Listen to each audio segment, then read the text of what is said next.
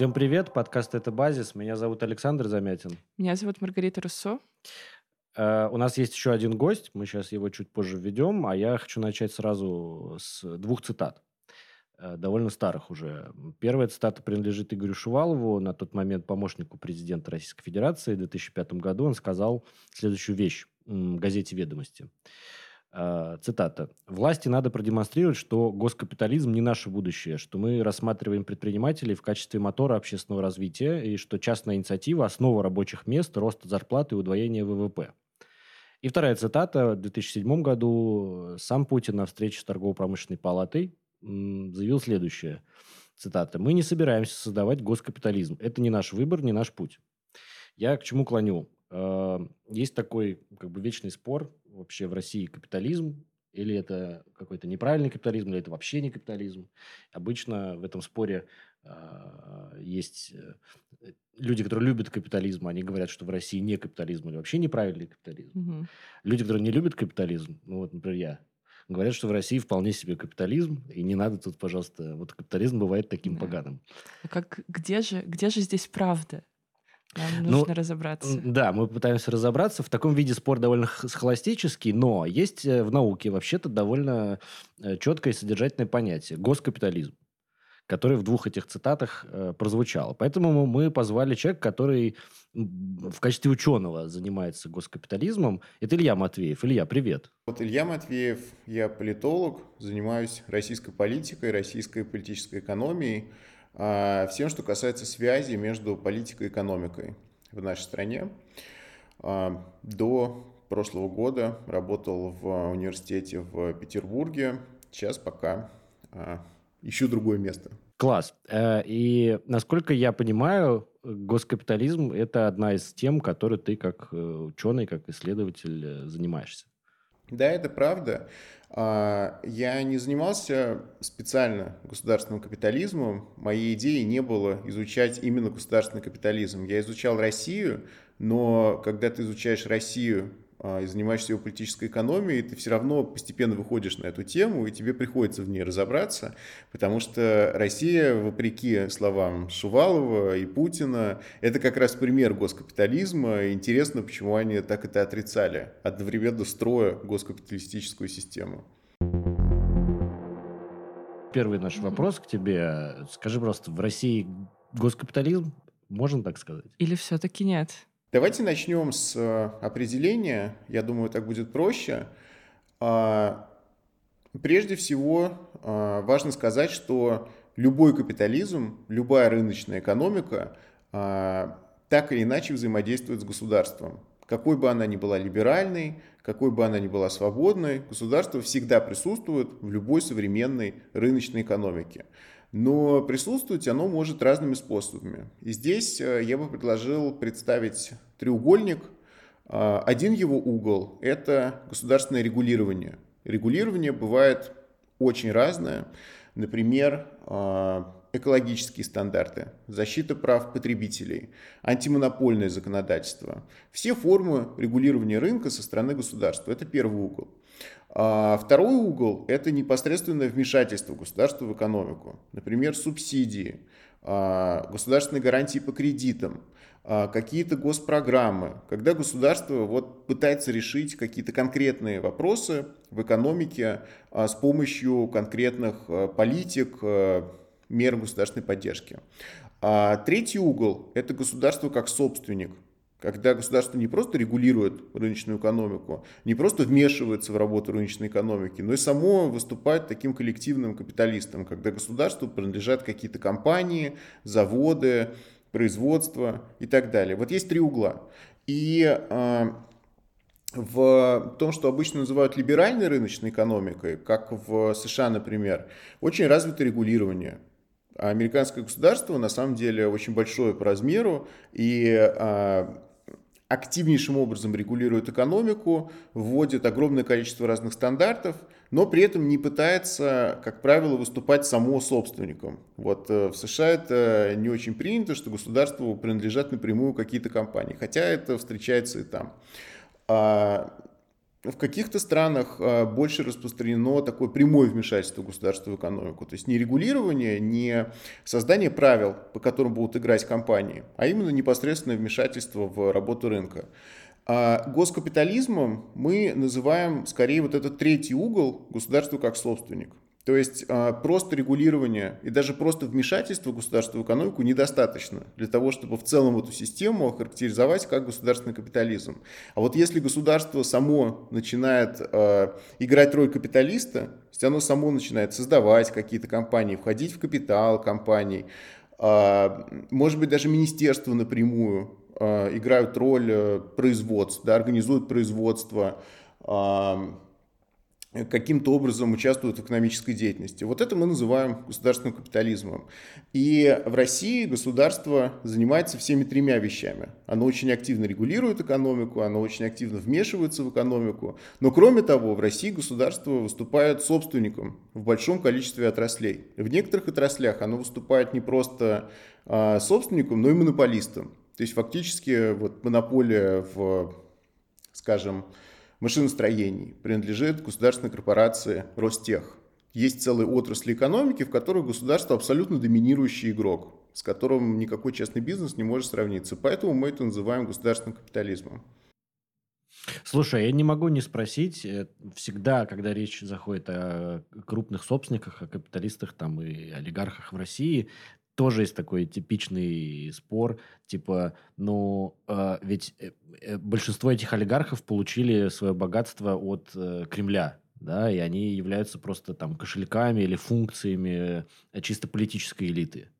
Насколько это как бы оправданно действительно так? Что за структура вообще крупной собственности в России? А, здесь есть некое упрощение. Хотя это правда, что большое количество крупных бизнесменов в России действительно заработали свои первые деньги на приватизации. Или а, у них были банки, которые оказывали услуги государственным органам, каким-то образом прокручивали их деньги в 90-е годы. В общем, они заработали за счет государства. Но это было в 90-е годы, и далеко не весь крупный бизнес э, начинался с э, таких вещей. А, чтобы понять, как устроена российская экономика, я бы предложил тоже три таких области.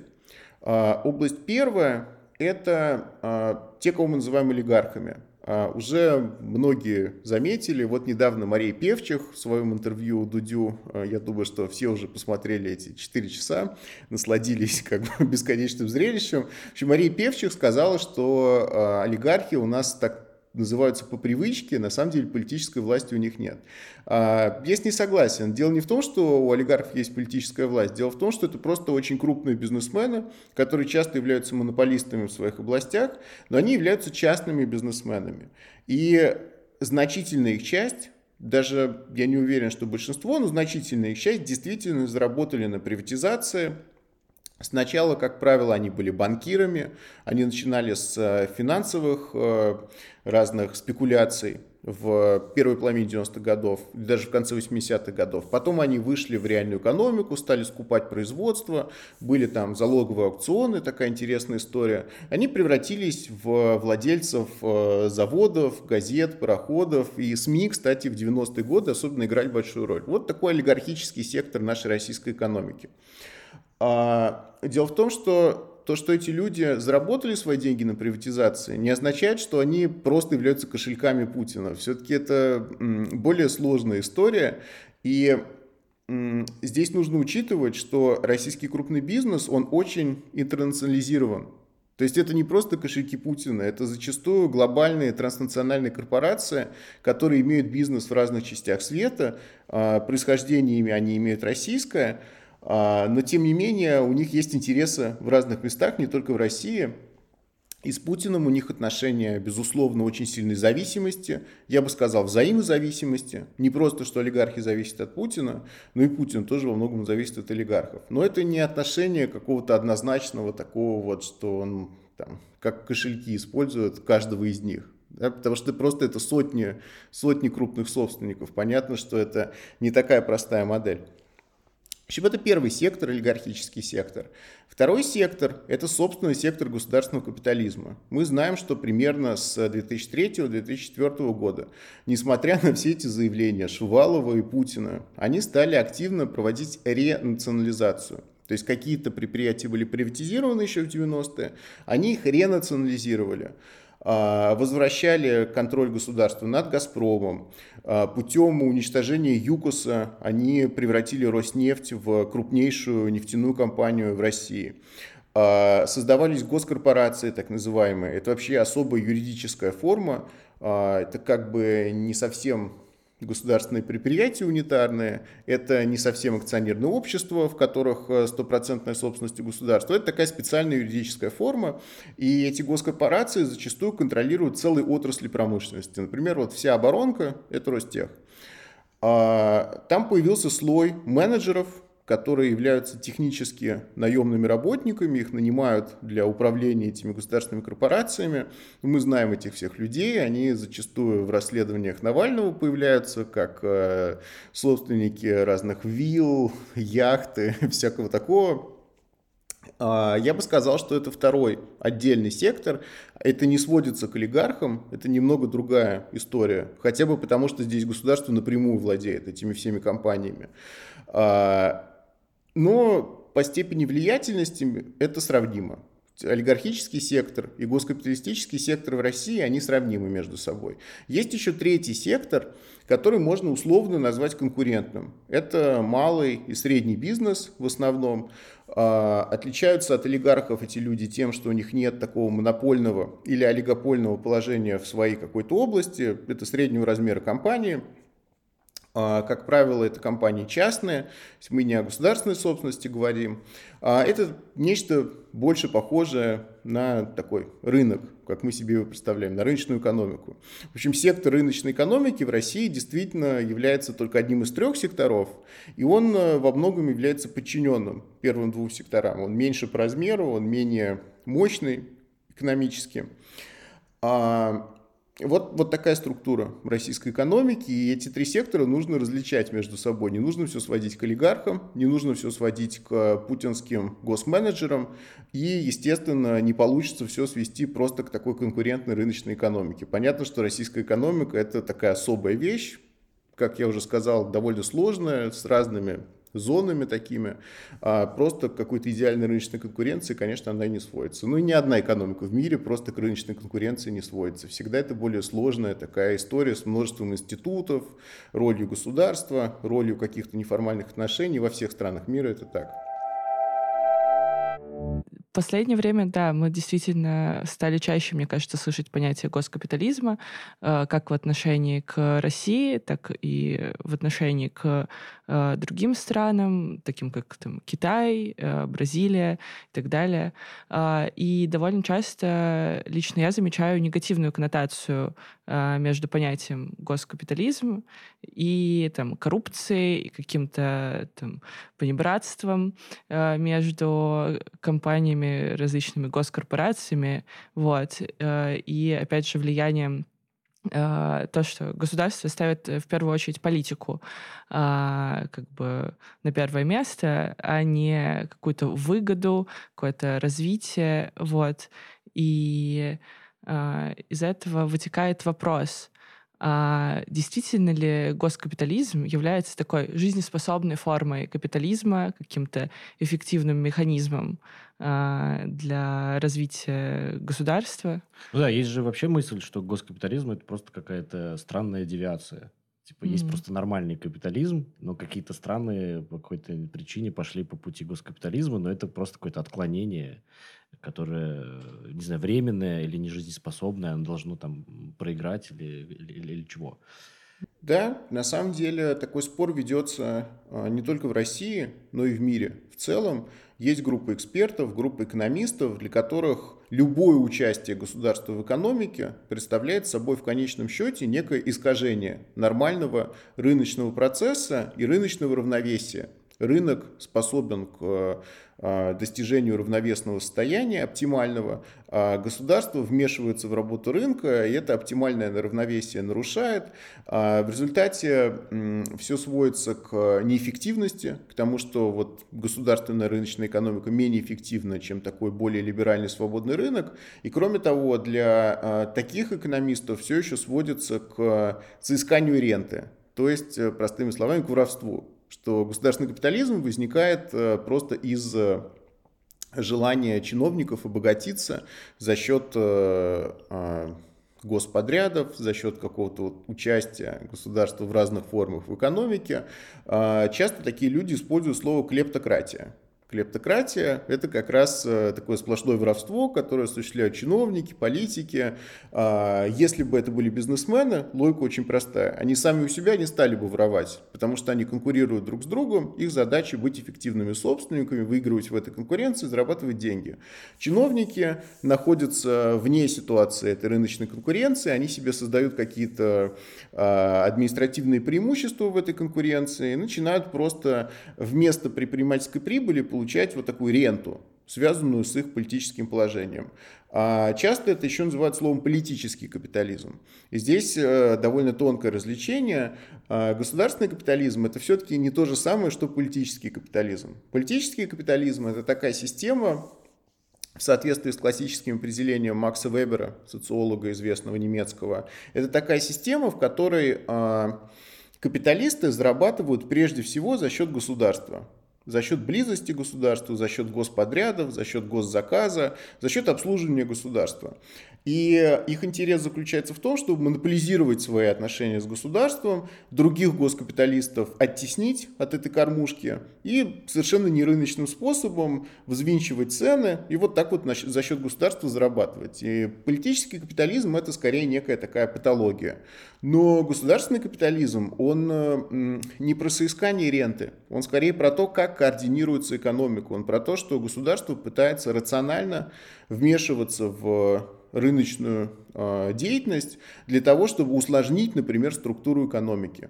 И э, сторонники жизнеспособности госкапитализма говорят нам о том, что многие вещи рынок сам по себе сделать э, не способен.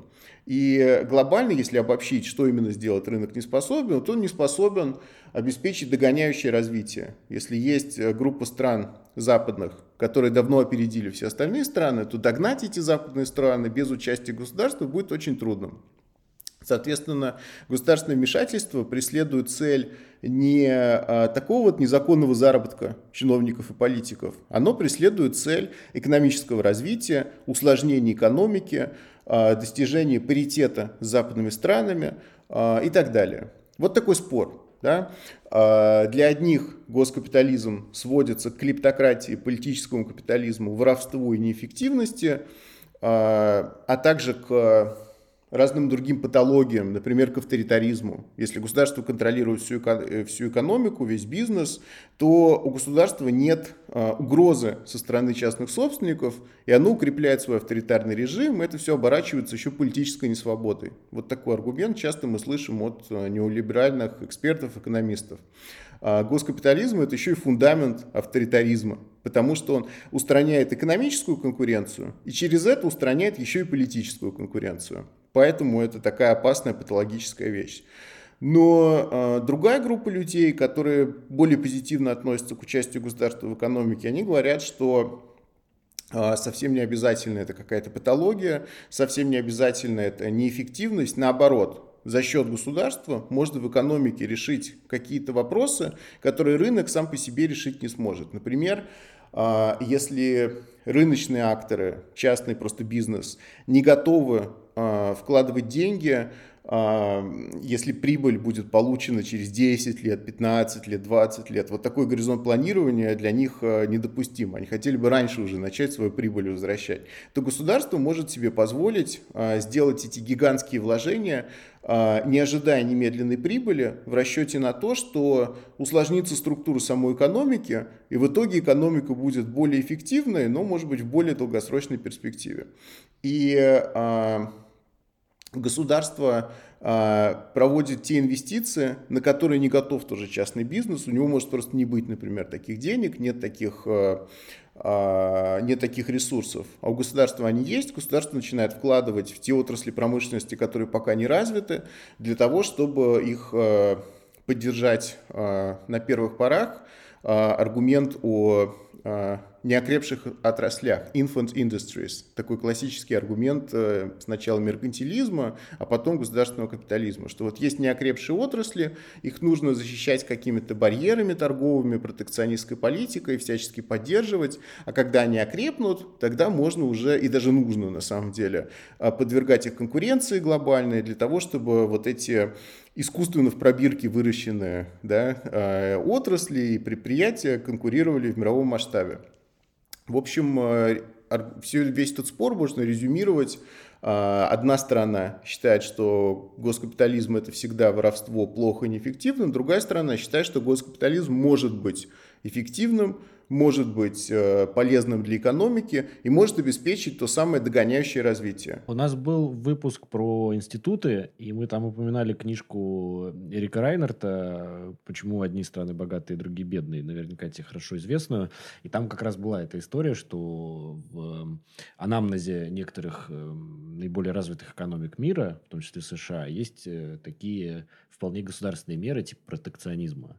Вот. Э, ну, э, я не хочу сейчас в ту дискуссию возвращаться. Я бы вот что спросил. Если я тебя правильно услышал, то как бы есть э, два пути. Есть такой условно успешный госкапитализм, который справляется с задачей, например, догоняющего развития и э, там защиты вот этих отраслей и так далее. Но в то же время можно скатиться в такой плохой путь, который ты обозначил как политический капитализм, в котором никакого догоняющего развития экономического эффекта не достигается, а появляется просто воровство как бы чиновниками и политиками.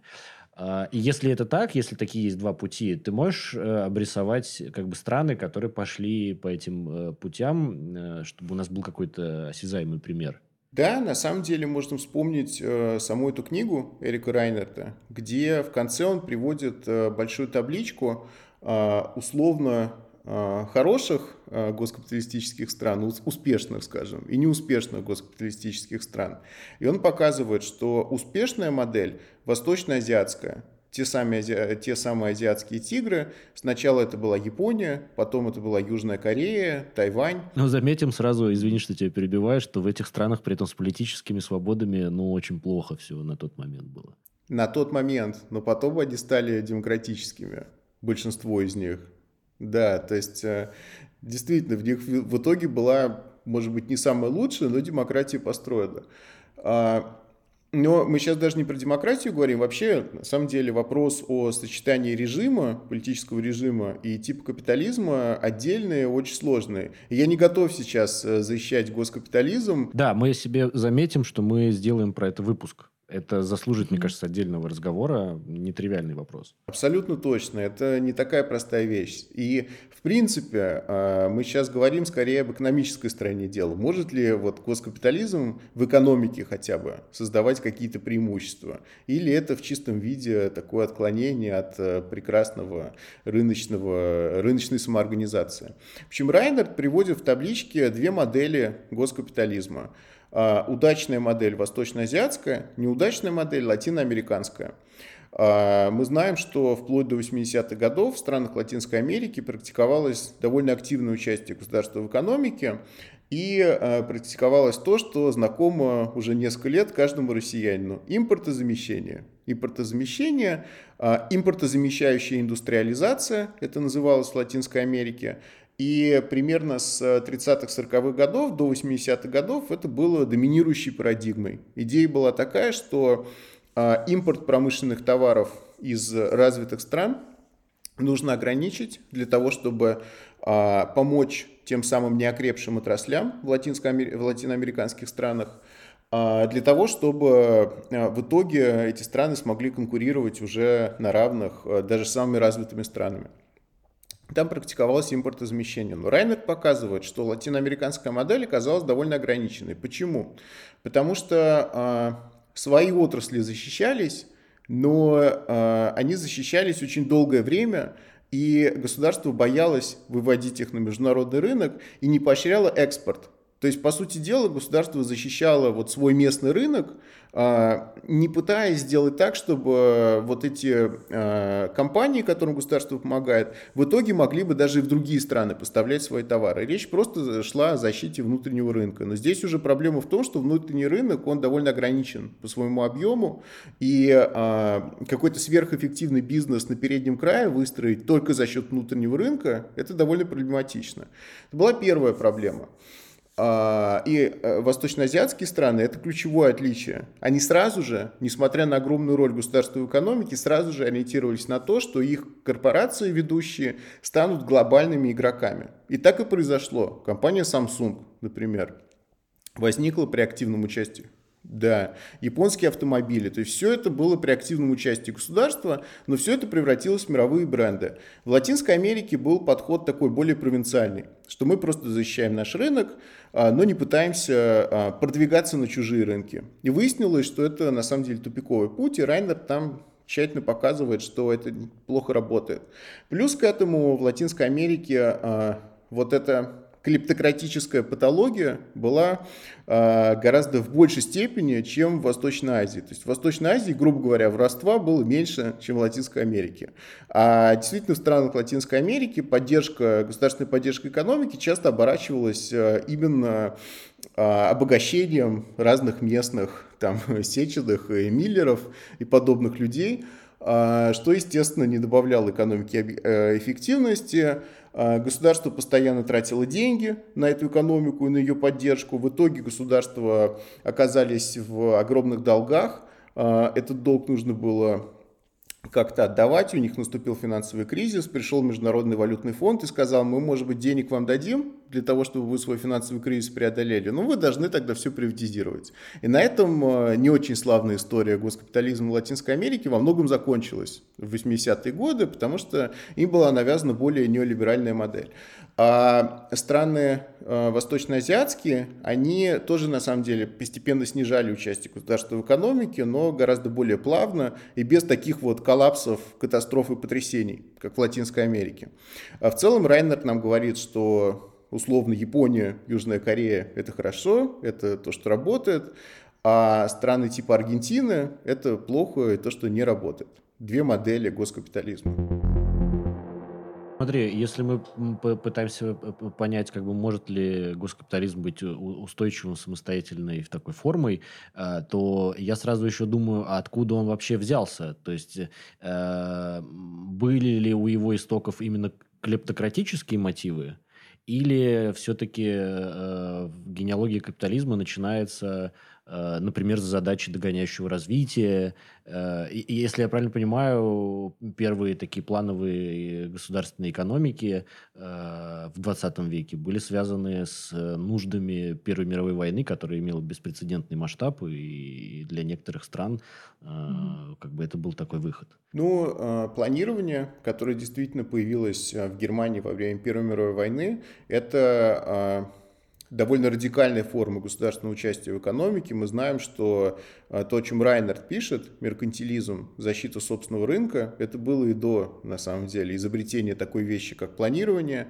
А, и я бы сказал, что в большинстве госкапиталистических стран, конечно же, все это возникало из-за цели национального развития. То есть госкапитализм по своему происхождению нигде не был основан просто на воровстве, что вот местный лидер решает воровать, поэтому он все национализирует, и э, частный бизнес вытесняется неэффективными госкомпаниями. Конечно, везде это была попытка догоняющего развития, это часто была попытка постколониального еще развития, что страны освобождались от э, колониальной зависимости, им нужно было искать какой-то свой, свой путь в мире, и они считали, что именно большая роль государства и социальная роль государства, экономическая роль государства – это как раз путь вперед, путь э, к тому, чтобы догнать э, успешные западные страны. Другое дело, что побочный эффект а, очень часто заключался в коррупции, в воровстве и так далее. Но в разных странах в разной степени. Мы еще знаем, что в восточноазиатских странах есть своя мощная традиция бюрократии. Там есть э, традиция да, бюрократических институтов, чиновников, которые ходят корнями еще в 18-19 век, иногда даже раньше, как в Китае. И э, вот этот вышкаленный государственный аппарат, в котором э, люди чувствуют какую-то принадлежность общему делу, что они как-то отождествляются с государством, у них нет такого цинизма, да, и это очень важно для того, чтобы э, госкапитализм заработал. А, есть последующие исследования. Питер Эванс, такой важный исследователь тоже государственного участия в экономике, он показывает, что качество госуправления и качество государственного аппарата – это а, ключевой критерий эффективности участия государства в экономике. То есть если чиновники образованные, прошедшие отбор, а, честные, имеющие какой-то корпоративный дух, то есть такую вот принадлежность к этой корпорации, которая служит государству, служит его целям, тогда это работает. А если чиновники, не прошедшие никакого отбора, не образованные, где э, места раздаются в соответствии со знакомствами, а не в соответствии с э, достижениями, вот тогда госкапитализм не работает, потому что кто-то же осуществляет этот госкапитализм, кто-то заставляет его работать. Если это будут э, некомпетентные чиновники, то и госкапитализм тоже будет некомпетентный. А если чиновники будут компетентными, тогда и система будет хорошо работать. Вот это очень важный критерий. Вспомнил книжку твоего коллеги Владимира Гельмана, которая называется «Недостойное правление». Да, у него есть такая как бы концепция, теория недостойного управления, которая, как я понимаю, ровно об этом, да, что... Ну, он, он как бы э, фокусируется именно на России, я поэтому хочу тебя спросить. Э, ты вначале в самом нам четко сказал, в России госкапитализм. А потом ты описал э, политический капитализм, который, ну, все, что мы знаем про российскую политическую экономическую систему, больше похоже именно на политический капитализм. И если мы верим Владимиру Гельману и его анализу, то как бы в России сложился именно такой, такая именно плохая версия, которая не является госкапитализмом, потому что не выполняет своих функций. Давай разберемся все-таки, что в России-то за последние там, 25 лет сложилось. Ну, смотри, если уточнить, а, я все-таки говорил, что внутри госкапитализма могут быть разные тенденции. Может быть тенденция такая патологическая, клептократическая, тенденция к воровству и так далее, коррупция. Может быть тенденция к эффективной координации экономики, к поощрению инноваций, к усложнению экономики и так далее.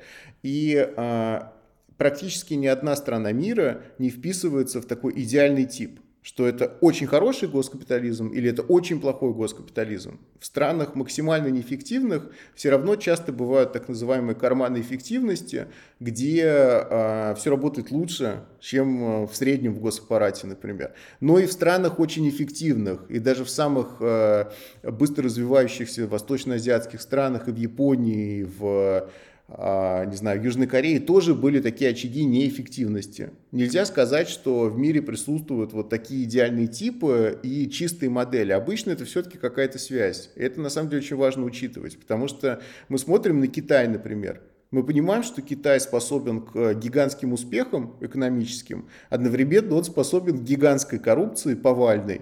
И это все как-то сочетается сложным образом. То есть Китай нельзя назвать страной в чистом виде недостойного управления, но и неуспешной страной не повернется язык назвать э, Китай, потому что там буквально миллиард человек был э, э, вытащен из черты бедности, и теперь там несколько сотен миллионов среднего класса мир такого не видел вообще, что появилось такое гигантское количество людей, которые внезапно, их уровень жизни повысился в разы но при этом там есть коррупция, там есть воровство, там есть непотизм, огромную роль играют связи и так далее. В общем, Китай сложная, смешанная история.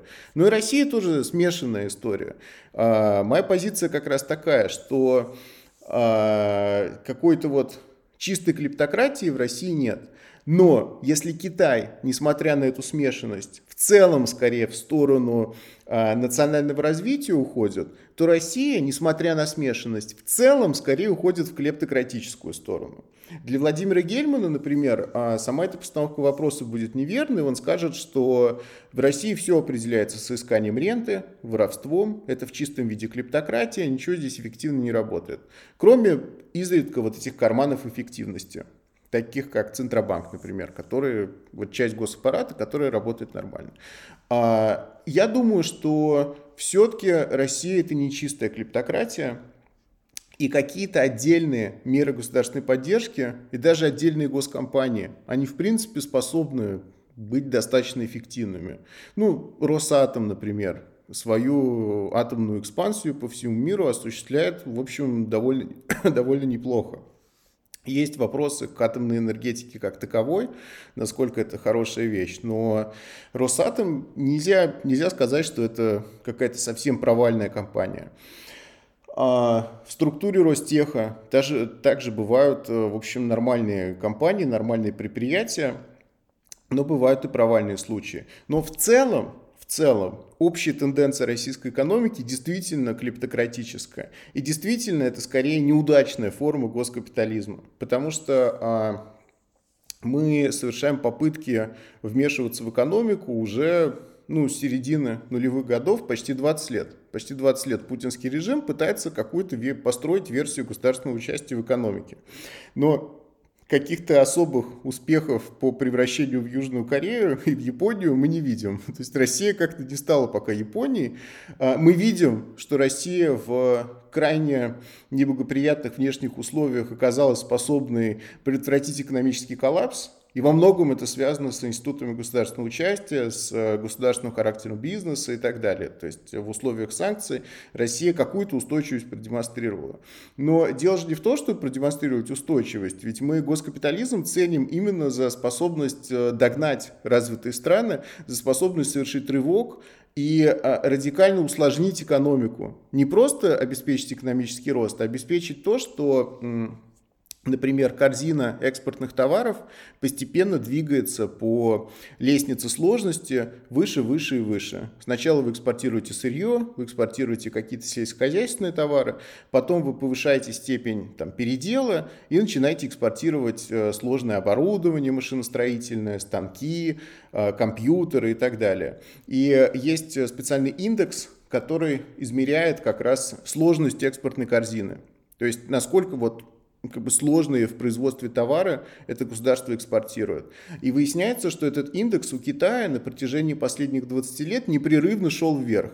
То есть Китай экспортирует все более и более сложные и разнообразные товары. Сейчас Китай экспортирует все. Есть, э, нет, по сути, ни одной экономической области, в которой у Китая не было бы довольно мощного присутствия. В Китае могут делать самые продвинутые компьютеры, самые сложные станки. И сейчас Россия это ощутит на себе, потому что кроме Китая никто станки России продавать и не будет, собственно.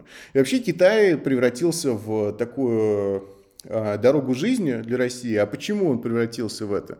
Потому что в самом Китае произошла такая, произошло такое усложнение экономики. И государство в этом играло огромную роль. Вообще, в, а, по-моему, большинство крупных корпораций в Китае до сих пор государственные. Об этом не очень говорят, но доля государственного бизнеса в Китае огромная. А, и какой-то радикальной приватизации там никогда не было. Массовой приватизации в духе того, что у нас произошло в 90-е.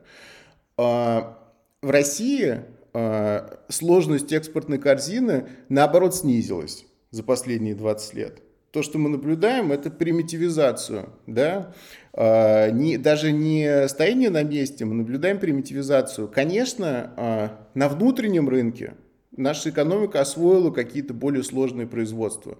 Но именно в плане экспорта еще в 2000 году Россия еще ну, по инерции советских времен экспортировала как бы более сложные товары.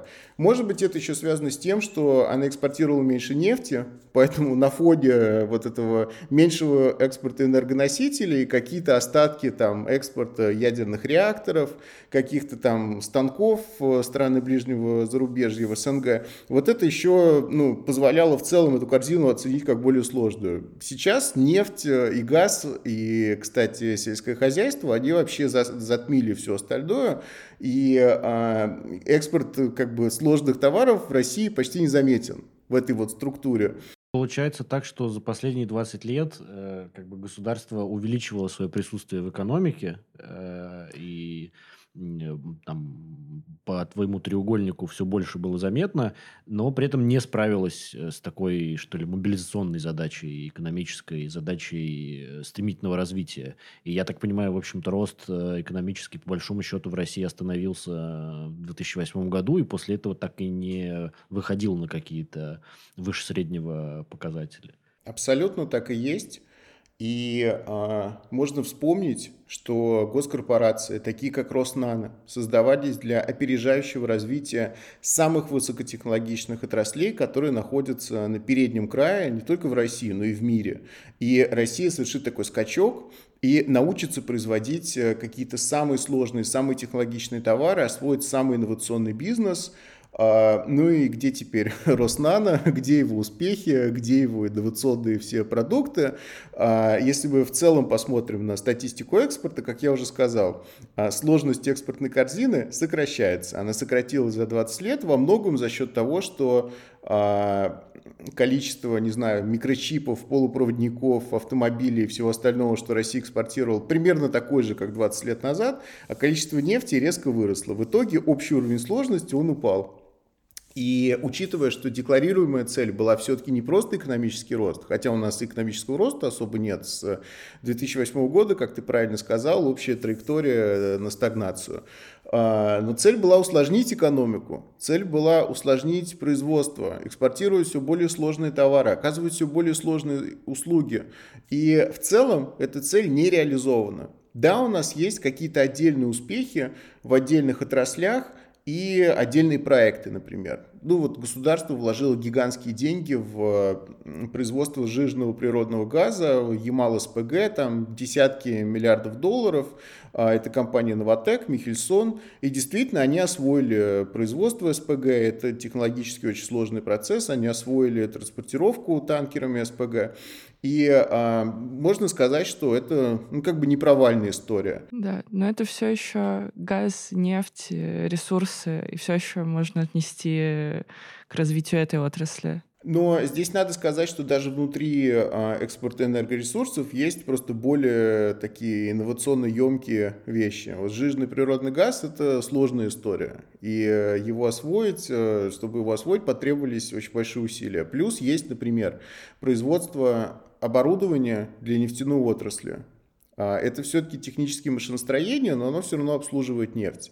И э, здесь тоже выяснилось, что особенно с 2014 года, когда были первые введены санкции, Кремль осознал, что, возможно, в машиностроении для нефти придется полагаться на собственные силы во многом, и эту отрасль опережающими темпами стал развивать. Там были большие инвестиции, несмотря на общее сокращение инвестиций в экономике, вот в производство разных станков для нефти и для газа вкладывались довольно активно. И сейчас видно, что в целом, несмотря на эту изоляцию, Россия продолжает нефть производить каким-то образом, то есть добыча не падает, продолжает ее э, поставлять. И это все провалом однозначно назвать нельзя. Я здесь не касаюсь того, насколько санкции справедливы, насколько э, вообще это оправданная вещь. Мы сейчас не это обсуждаем, мы просто обсуждаем факт того, что вот российская нефтяная отрасль, она во многом устояла. А, но, как я уже сказал, надо смотреть не на отдельные отрасли, а надо смотреть на экономику в целом. Если мы посмотрим на Китай, мы видим трансформацию и усложнение экономики за последние 20 лет. Если мы посмотрим на Россию, ничего подобного мы не видим. И можно посмотреть, я вот для одной из своих последних статей а, смотрел конкретные цифры. Допустим, производство там, автомобилей. А, Китай с практически нулевой отметки достиг 5-6 э, или даже 10% мирового автомобильного рынка. Хотя это сверхконкурентная область, в которой есть уже мощнейшие бренды э, со своим э, неокр, со своим research and development э, и в Европе, и в США, и в Японии. Там люди уже вложили за десятилетия какие-то десятки миллиардов, сотни миллиардов долларов, но Китай все равно даже в этой сверхконкурентной области сумел какую-то нишу свою завоевать. Машиностроение. То же самое, считанных процентов до чуть ли не четверти всего машиностроения мира обеспечивает Китай. Это и называется усложнение экономики. В России ничего подобного не произошло. И, кстати, есть примеры, а, ну, про Китай все понимают, что там действительно мощное экономическое развитие, но вот Турция, например, тоже, если посмотреть именно на экспортную корзину, мы видим усложнение производства. Не просто развитие производства, но и усложнение производства. Турецкая экономика за последние 20 лет совершила довольно мощный шаг вперед и действительно усложнилась. Но Бразилия, например, похожа на Россию. Там тоже происходит стагнация, даже сокращение сложности экспорта. А во многом, несмотря на то, что в Бразилии тоже предпринимались мощные государственные усилия, там тоже своя форма госкапитализма была построена, ну вот он там тоже сработал в итоге плохо. И для ученого, конечно, интересно а, понять, почему, скажем, в Турции экономика показала такие успехи, почему в Бразилии этого не получилось последние 20 лет. Это для сравнительного исследования хорошая тема. Еще знаешь, что хотел спросить э, про Россию? Понятно, что с, там, с 24 февраля 2022 года прошло еще не, не так много времени, э, но, может быть, уже есть понимание того, как этот российский госкапитализм трансформируется в новых условиях, да, скажем так. Э, мы с тобой до выпуска созванивались, обсуждали эту тему, и ты вот напомнил, да, что вот в частности появилось э, э новое законодательство, которое позволяет просто, допустим, национализировать национализировать э, предприятия, вернее, не национализировать их, а переводить их на нужды там, а, оборонного производства. Условно, была фабрика мебели, теперь это будет э, фабрика чего-нибудь для поставок на фронт. Да? Вот. Э, то есть такие штуки уже прямо четко заметны. Они, правда, как я понимаю, пока еще не практикуются, но нормативно-правовая база готова. Как бы в любой момент можно начать э, такую конверсию э, экономики России? Я бы здесь зафиксировал следующий очень простой факт. А, реальное национальное экономическое развитие в условиях тех санкций, которые введены против России, невозможно. У российской экономики вот при таких санкциях нет будущего. Вопреки каким-то бравурным заявлениям отдельным, а, ничего сделать не получится. По двум причинам. Причина первая. Нужны технологии. Это, вероятно, главная причина. А, технологии Россия отрезана не от всех технологий, не от всех технологичных компаний мира, но от большинства технологичных компаний мира. А, Китай заместить все не сможет, тем более в самых технологичных областях. Кроме того, Китай как-то энтузиазма большого не проявляет э, к тому, чтобы а, супертехнологичные товары поставлять в Россию. Китайские компании тоже являются глобальными, они тоже стремятся санкционный режим, если не на 100% соблюдать, то каким-то образом там креативно обходить. Ну, в общем, э, повальной замены всего китайским в России нет. А, проблемы с технологиями – если есть проблемы с технологиями, есть проблема с увеличением производительности труда, а значит с экономическим ростом как таковым. Без обновления технологической базы никакой мощный рост невозможен, возможно только стагнация. Россия и так наблюдала стагнацию все последние десятилетия, как ты сам сказал. А, это сейчас накладывается на отсутствие возможности как бы, получить технологии из других стран и от тех компаний, у которых эти технологии есть. А, и вопрос стоит не в том, чтобы перевооружить новыми технологиями экономику. Вопрос стоит в том, чтобы просто сохранить то, что уже есть.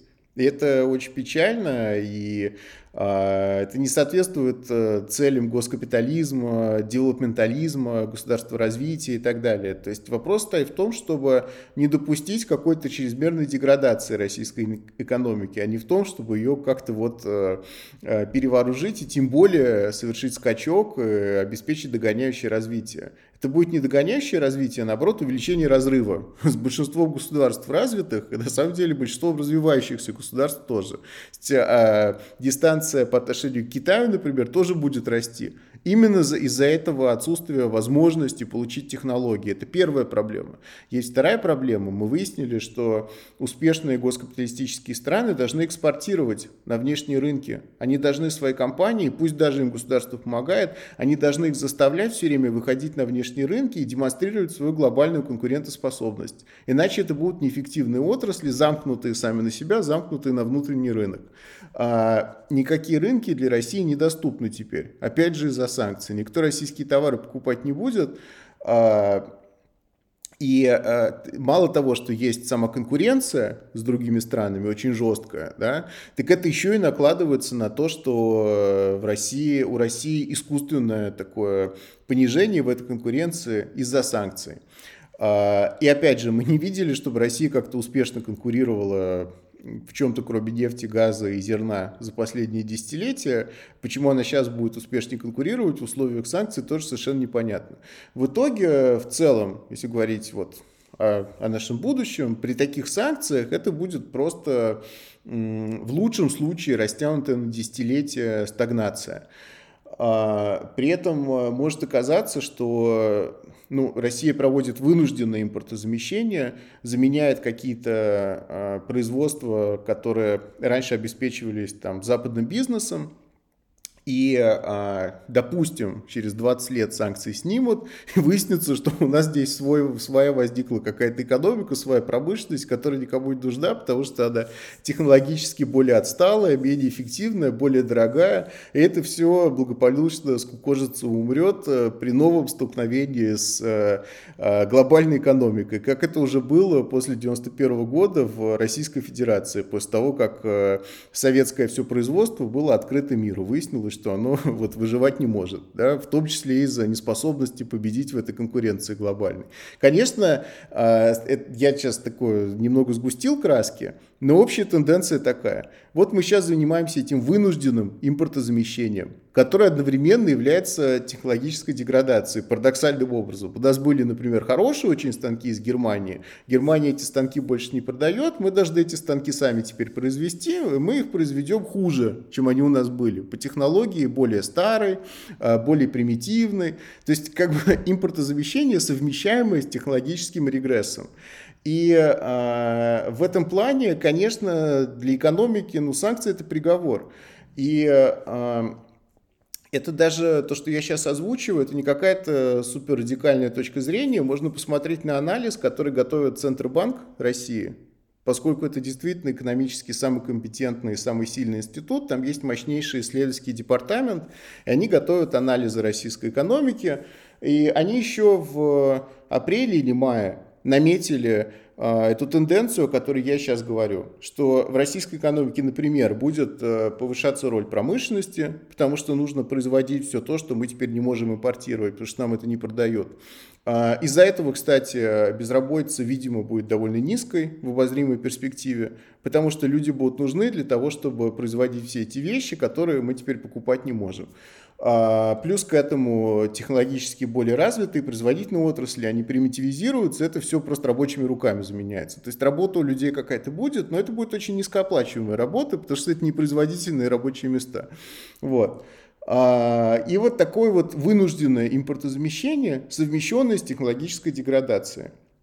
И, по сути дела, это противоречит самой идее государственного капитализма, потому что он нужен для того, чтобы догонять развитые страны. А мы сейчас отдаляемся от развитых стран.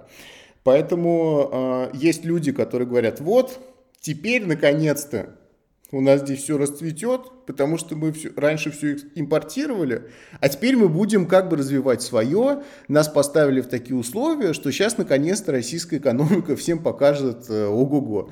Но э, это, это неправильная точка зрения. Э, российская экономика никаких чудес не покажет в ближайшие годы, и я боюсь десятилетия.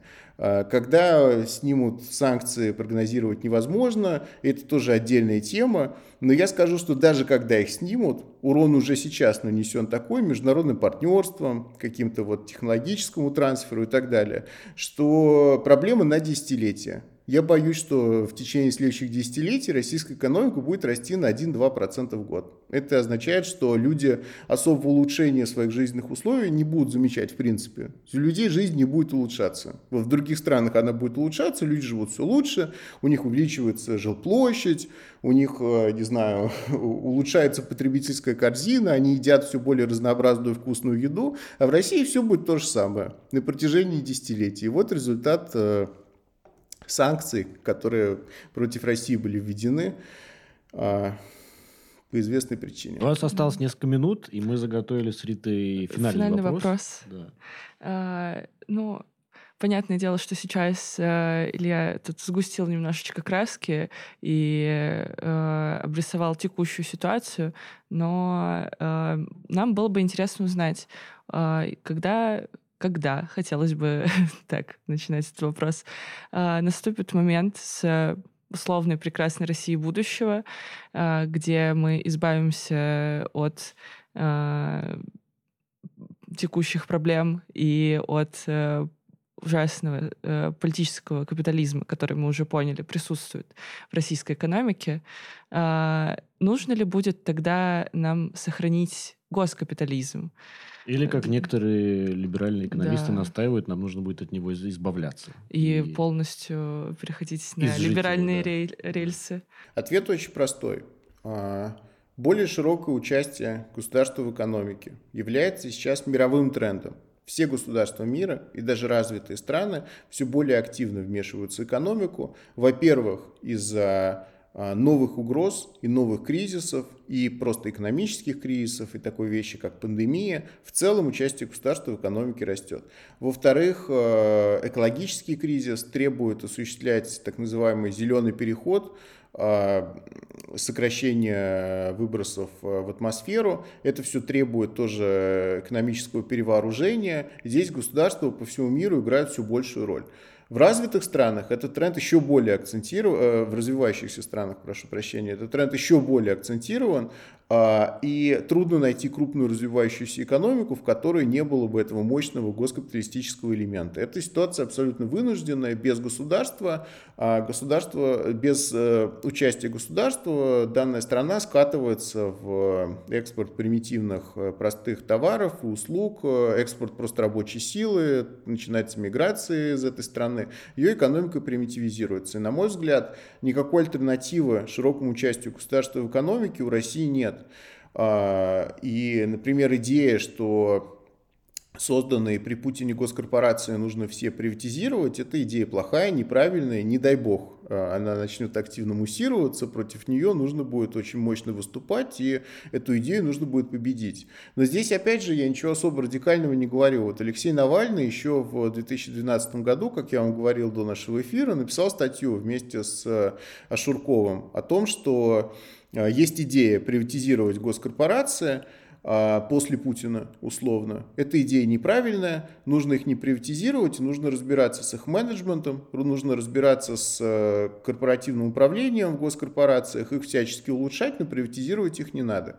И, а, и вообще, если мы их приватизируем, на самом деле в этой мутной ситуации демократического перехода может оказаться, что они э, в руках окажутся даже у старых элит, например, через офшоры какие-нибудь. И в итоге это будет очередной распил собственности. Ни в коем разе. Хотели как лучше, Получилось как всегда. Совершенно верно. Ни в коем разе допускать вот э, этого массового распила и массовой приватизации не нужно.